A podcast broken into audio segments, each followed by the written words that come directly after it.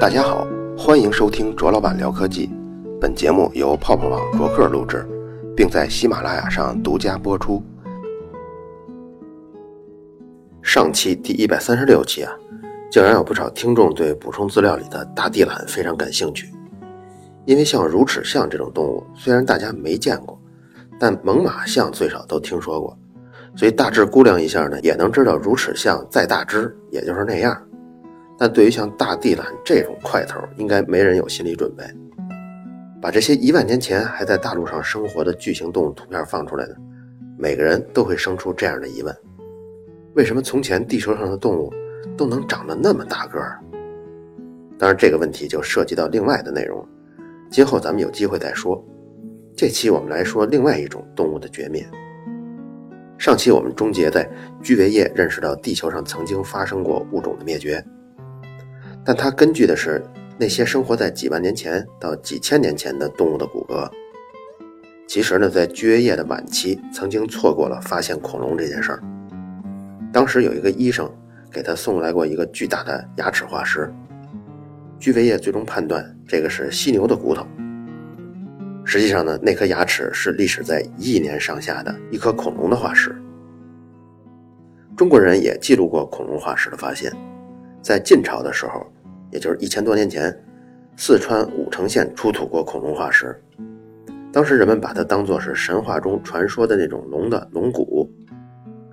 所以你看，要能认识到恐龙是一个什么年代生存的，是以什么样的速度灭亡的，要把这两个概念要弄清楚，真是需要太多太多的铺垫了。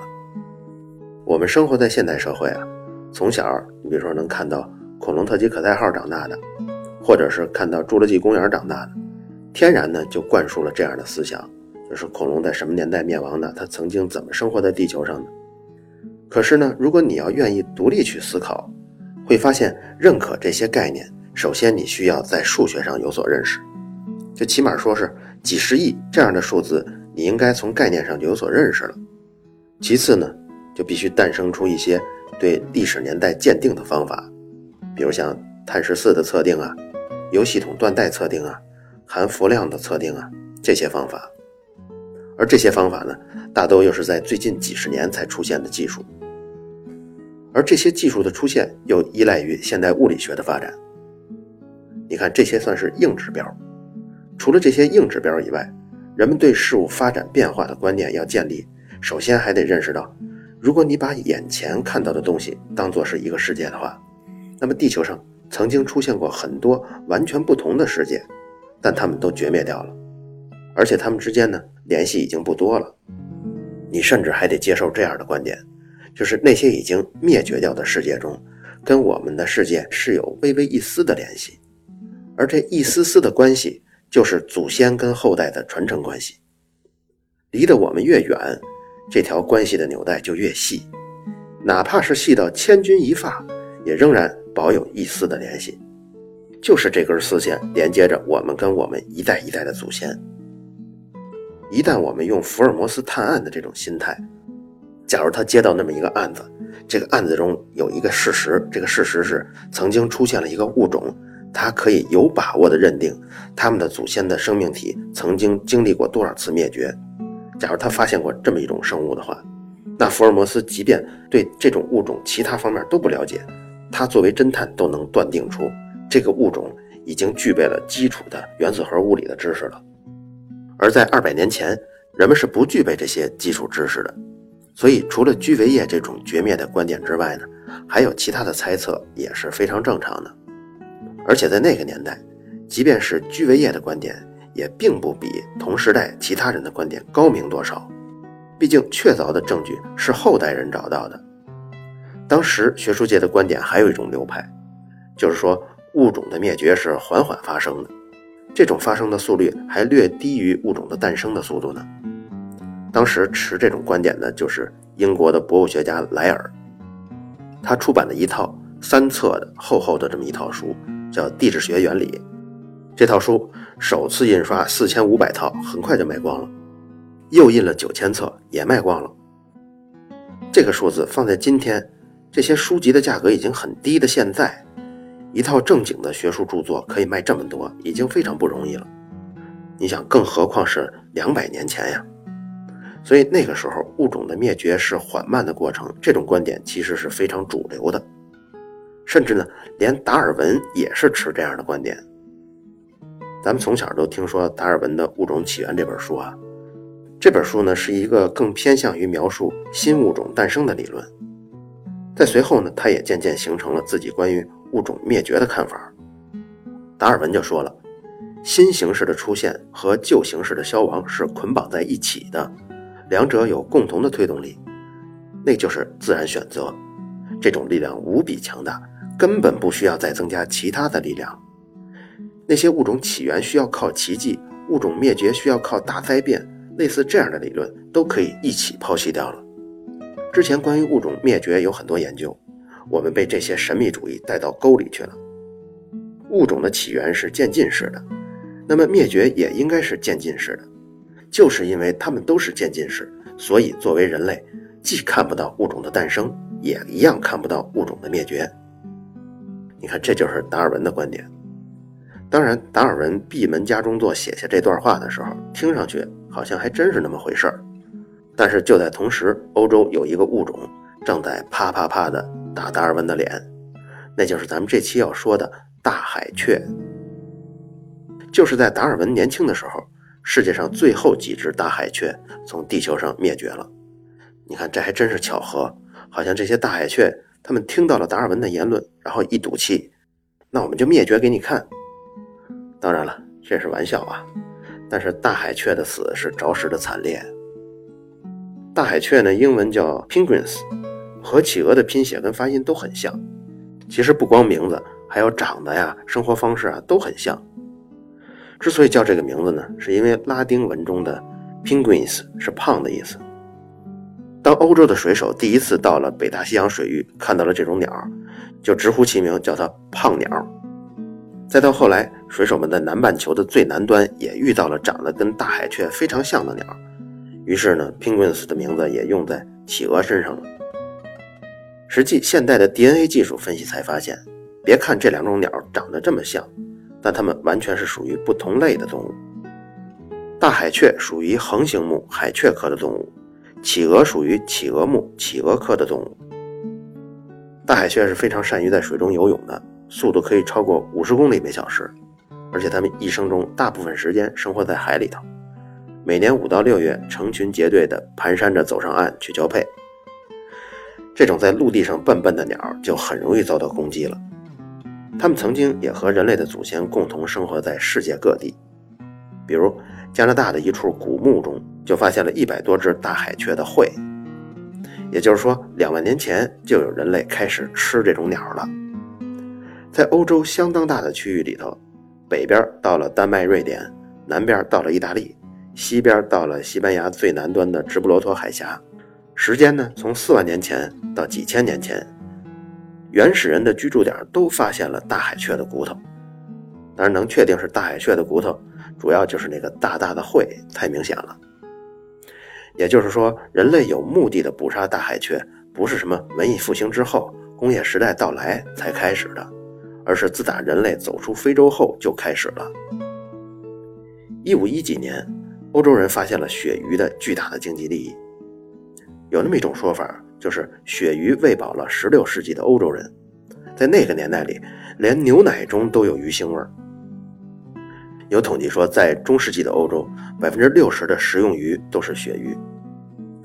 由于捕鳕鱼特别兴盛，所以在欧洲附近的海域，捕猎竞争就太激烈了。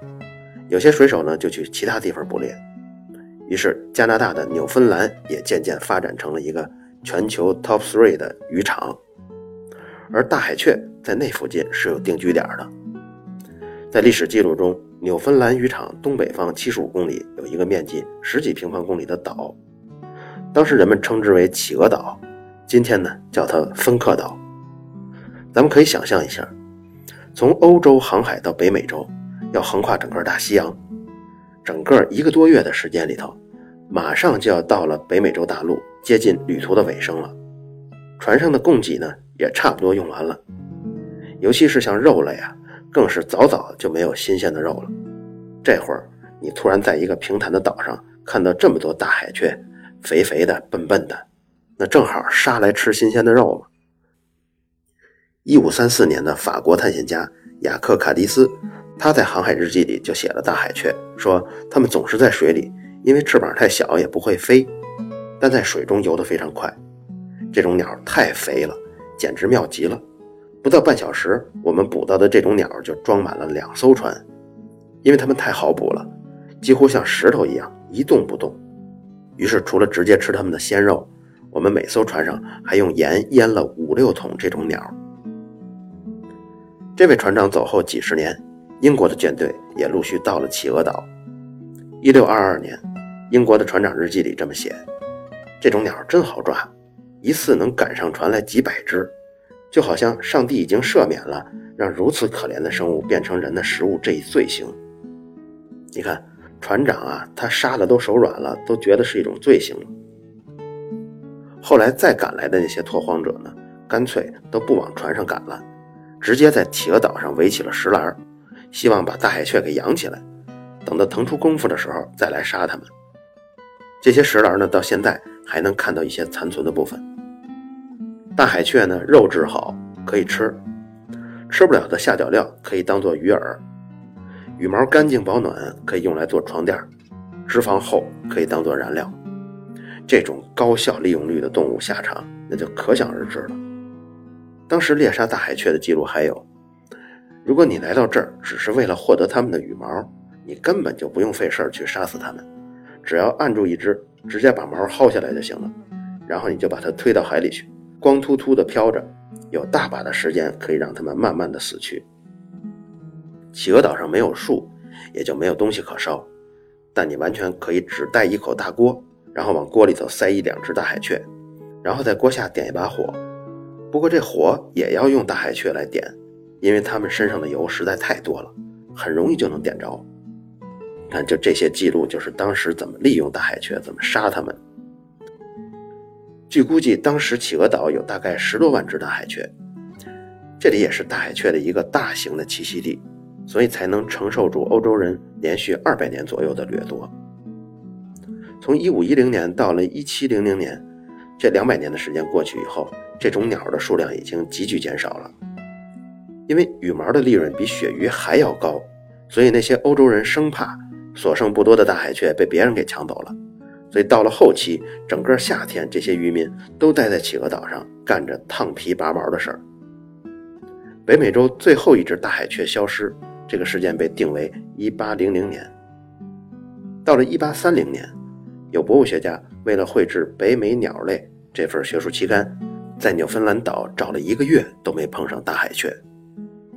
他最后还是从冰岛借了一只标本，才补全了这种鸟的外观。大海雀最后的避难所是冰岛半岛西南五十公里一个叫做埃尔德岩的小岛。我呢专门把这座岛的照片给找出来了，强烈建议各位在微信公众号“卓老板聊科技”中回复本期的节目编号一百三十七，或者回复“大海雀”来看看这张图。我打赌，各位听众只要看到了这个照片，就能知道为什么这是大海雀最后的避难所。因为从远处来看呀。这个岛就像一块豆腐一样，一半泡在水里头，另一半露出来了，根本就没有什么缓坡能爬上去，哪哪都是直上直下的。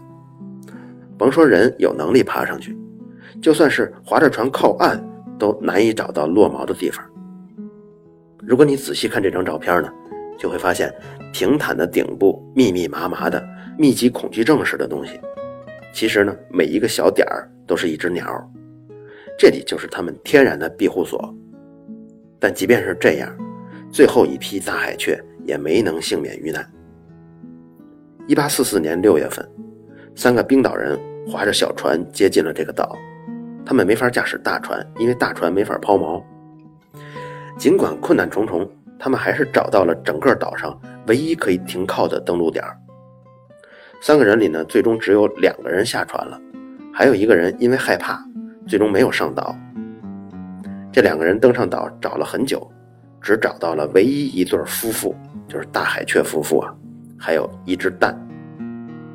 两只大海雀发现人来的时候，撒丫子就跑，但是跑的还是太慢了，你想，它是企鹅的那种走法嘛，没过几十秒就被人给抓住了，而且把他们活活的掐死了。等到把这两只大海雀绑好了，两个人一合计，刚才除了这两只以外，不是还有个蛋吗？一块带走吧。哎，这个蛋哪儿去了？仔细一找，也不知道当时是谁追的时候太着急，把这蛋给打破了。索性就把这蛋扔在岛上，划着船，他们三个人就回去了。可能各位都觉得奇怪，这事儿你怎么知道的这么详细呀？其实呢，这还是在最后两只大海雀被掐死之后的十四年，也就是一八五八年。当时两个英国的博物学家到了冰岛，他们打算寻找最后的大海雀的时候，他们挖掘出来的这些细节。当时他们沿着村子。向所有见过大海雀的人打听关于他们灭绝的故事，最后他们甚至调查出来那三个凶手的名字了，甚至呢还见了其中的两个人。这两个人就说，最后这两只大海雀呢以九英镑的价格卖给了一个商人，卖给商人之后，两只鸟的内脏被处理之后送往了哥本哈根皇家博物馆，两张鸟皮呢不知去向了。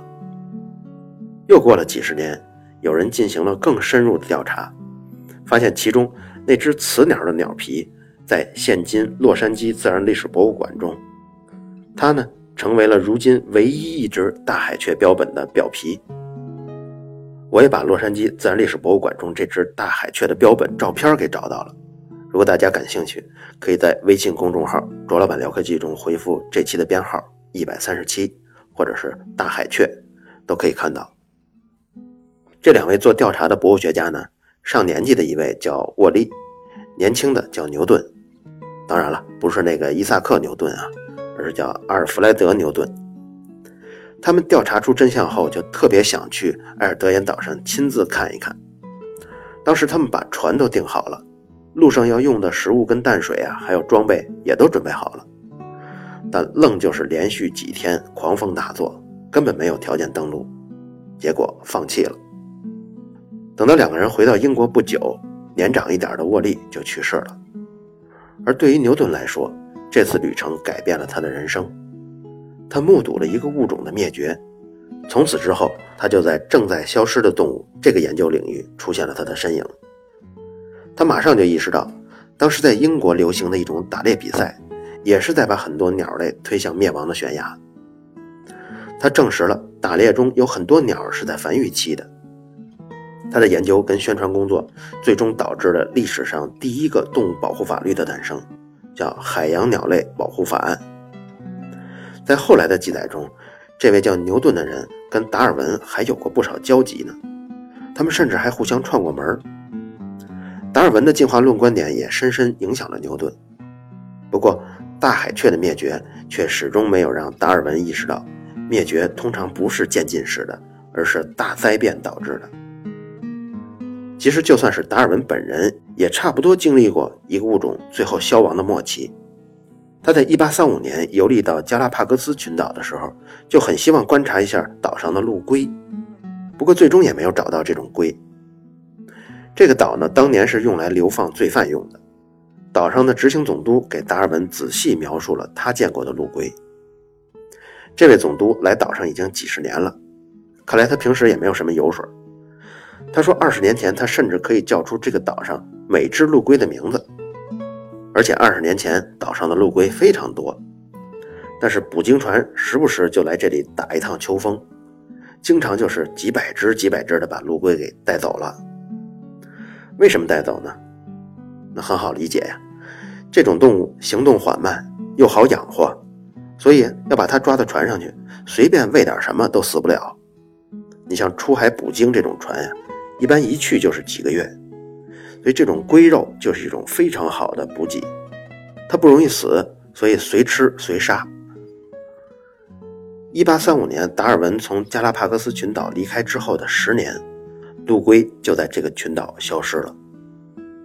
虽然这种生物在地球其他地方还存在，但起码也算得上是一种准绝灭了，而且它的准绝灭的时间跟大海雀只差了一年而已。其实，在欧洲大量捕杀动物之后，灭绝的名单还有很多，比如1861年灭绝的渡渡鸟1768年灭绝的大海牛，还有今天说的1844年灭绝的大海雀。说到这儿呢，一看时间好像剩的并不多了。本来还想把生活在3.7亿年前到6500万年前的有一种动物叫菊石，想把它的灭亡讲一讲，那只好呢放在下一期了。相信很多听众听了大海雀灭绝的故事，心里头不太好受。但这个系列的节目，并不是希望仅仅让各位听到这些惊世骇俗的动物杀戮的故事。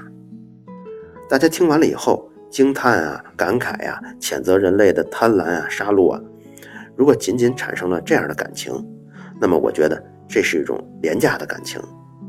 如果这档节目只做到了这一点呢，那咱们就跟故事会差不多了。这种情感是每个人听到之后都会出现的反应，哪怕是一些没有独立思考能力的人。也会这样。如果我们能把看问题的时间尺度拉大一些，再理解大海雀的灭绝，你会认为它可能是人口数量导致的。也就是说，一个地区的人口密集到一定程度以后，一定会发生这样的悲剧的。哪怕是我们用法律、用宗教、用道德约束了贪欲、约束了杀戮，哪怕是每个人都自愿过着略高于饥饿水平的生活。但终究还会因为人口增长到某一天，不杀不行了，因为不够吃了嘛。所以也就是说，大海雀的灭绝，它是一个迟早的事情。这就是我们拉大了一次时间跨度看到的另一种原因。那如果我们把时间跨度再拉大一些呢？也许我们就会注意到，是某种特点让人类在跟其他生物竞争中获得的持续的优势，所以才导致我们人口的增长。什么特点呢？就是智力的发育。只要凭借这一点，我们就永远可以以小博大，以弱胜强。那么，如果我们把时间跨度再拉大一些呢？六亿年来，一共五次生物大灭绝。小行星撞击地球可以导致吧？整个地球冰冻了，冻成一个大雪球了，可以导致灭绝吧？那么，极高的智力，或者超过平均生物智力非常多的这种优势。这是不是也是地球生命史上大绝灭的一个类型的原因呢？所以大海雀后面，我想说菊石的灭亡原因，恰恰就是菊石跟我们人类是完全没有交集的。但菊石的灭绝是可以跟大海雀灭绝相比较的，那就是因为我们在看大海雀灭绝的时候，就像是用一个显微镜去观察单个细菌被吞噬，而当我们看菊石的灭绝的时候。就相当于是用肉眼看到一个培养皿中一整个培养皿的细菌慢慢死去。培养皿里有几十亿个细菌，但是我们在更大的时间跨度上，我们并不关注单个一个细菌的命运。我们从不同的时间跨度看一种事物的时候，就能跳出简单的伤春悲秋的情感，而更容易关注跟生物灭绝这件事儿相关的知识和规律。这种想法，我最近也在央视的纪录片《客从何处来》体会到了。听过一百三十三期节目的人知道，我非常喜欢这个片子。比如马未都那期，我就说了很多。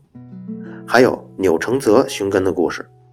钮承泽呢，他本人就是导演，所以他也很清楚电视制作的细节，甚至说他也很清楚这些噱头在哪里。当节目组第一次给他一本档案馆中整理出来的。他们家的资料的时候，他也意识到这里头一定是有猛料的，所以他拒绝在镜头前看。在节目尾声的时候，他也说了，他很忌讳拿自己家的情感做营销。他相信他看了那些资料一定会哭的，但这些眼泪不能被节目当做亮点去贩卖。不过整期节目结束的时候，他还是泪流满面。那时的眼泪就已经不是噱头，已经不是廉价的贩卖了。因为节目已经做得足够深，任何一个人面对整个家族的历史扑面而来的时候，都会抑制不住那种情感的。但这部片的好，远不止于此。它不仅仅是描写了战争中的生死、社会变革中的永别故土，不光是让文艺小清新看完了之后突然顿悟，觉得自己的小情小爱算个屁呀。这部纪录片的优秀，更在于它可以在更大的时间跨度上，让观众感悟到，每一个人都是历史洪流中微不足道的一粒尘埃。有些人引以为豪的财富，有些人自怨自哀的那些命运，更多是因为你在那个时刻、那个时间点出现，不得不成为那样的角色。但这个节目并不是宣扬宿命论的，因为在漫漫的历史长河中，闪闪发亮的就是那些明知不可为而为之的英雄事件、英雄人物。像马未都的姥爷崔凤藻就是这样的，他跟改道的黄河拼了四十年，最后那几年向朝廷申请援助根本就不会被批，于是就散尽家财修建堤坝，最终功亏一篑，全家还有他们的永富盐场。都被洪水冲垮了。而当时呢，一八九五年，清朝刚刚经历了甲午战争的惨败，他们附近的村庄黄河马上就要决堤了，说什么都不给批钱的是谁呢？谁不给批呀？就是山东巡抚李秉衡。李秉衡当时拒绝接受甲午战争失败的结果，一心要跟日本人干到底，哪怕是放弃治河，也要把所有的人力物力用在战备上。当时他上书朝廷就写道，说是在洪水和抵御外敌之间两害相权取其轻，所以他就拒绝了当时所有民间的求救。而从某种意义上说，山东巡抚李秉衡就是毁掉了崔氏家族和那附近千百个家族。八国联军攻克天津之后，李秉衡主动请战，誓死保卫北京，结果坚持了八天之后，在没有援军的情况下战败自杀。三天后，八国联军就占领了北京。而李秉衡誓死保卫的朝廷，为了讨好联军，革除了李秉衡一切官职跟家属的抚恤待遇，并且不许在正史中立传。从此呢，李秉衡这个名字也像被冲毁的盐场一样，被历史掩埋了。你看，马未都的老爷崔凤藻，还有当年的山东巡抚李秉成，都是这样的下场。但他们都是明知不可为而为之的英雄。当然，战争年代会出现这样的壮举，在如今的和平年代，我觉得不被历史掩埋的唯一的方法就是独立思考、主动选择、坚持不懈。而这种想法已经在听节目的你我心中生根发芽了。这期节目最后，想看看险峻的大海雀最后的栖息地埃尔德岩岛。想看看保存在洛杉矶历史博物馆里最后一只大海雀的标本，可以在微信公众号“卓老板聊科技”中回复本期的节目编号一百三十七，或者回复“大海雀”就可以了。好了，以上就是本期卓老板聊科技，在同名的微博和微信公众号中还有其他精彩内容，期待您的关注。如果您对本期节目非常认可，也可以在收听界面的最下方为我打赏。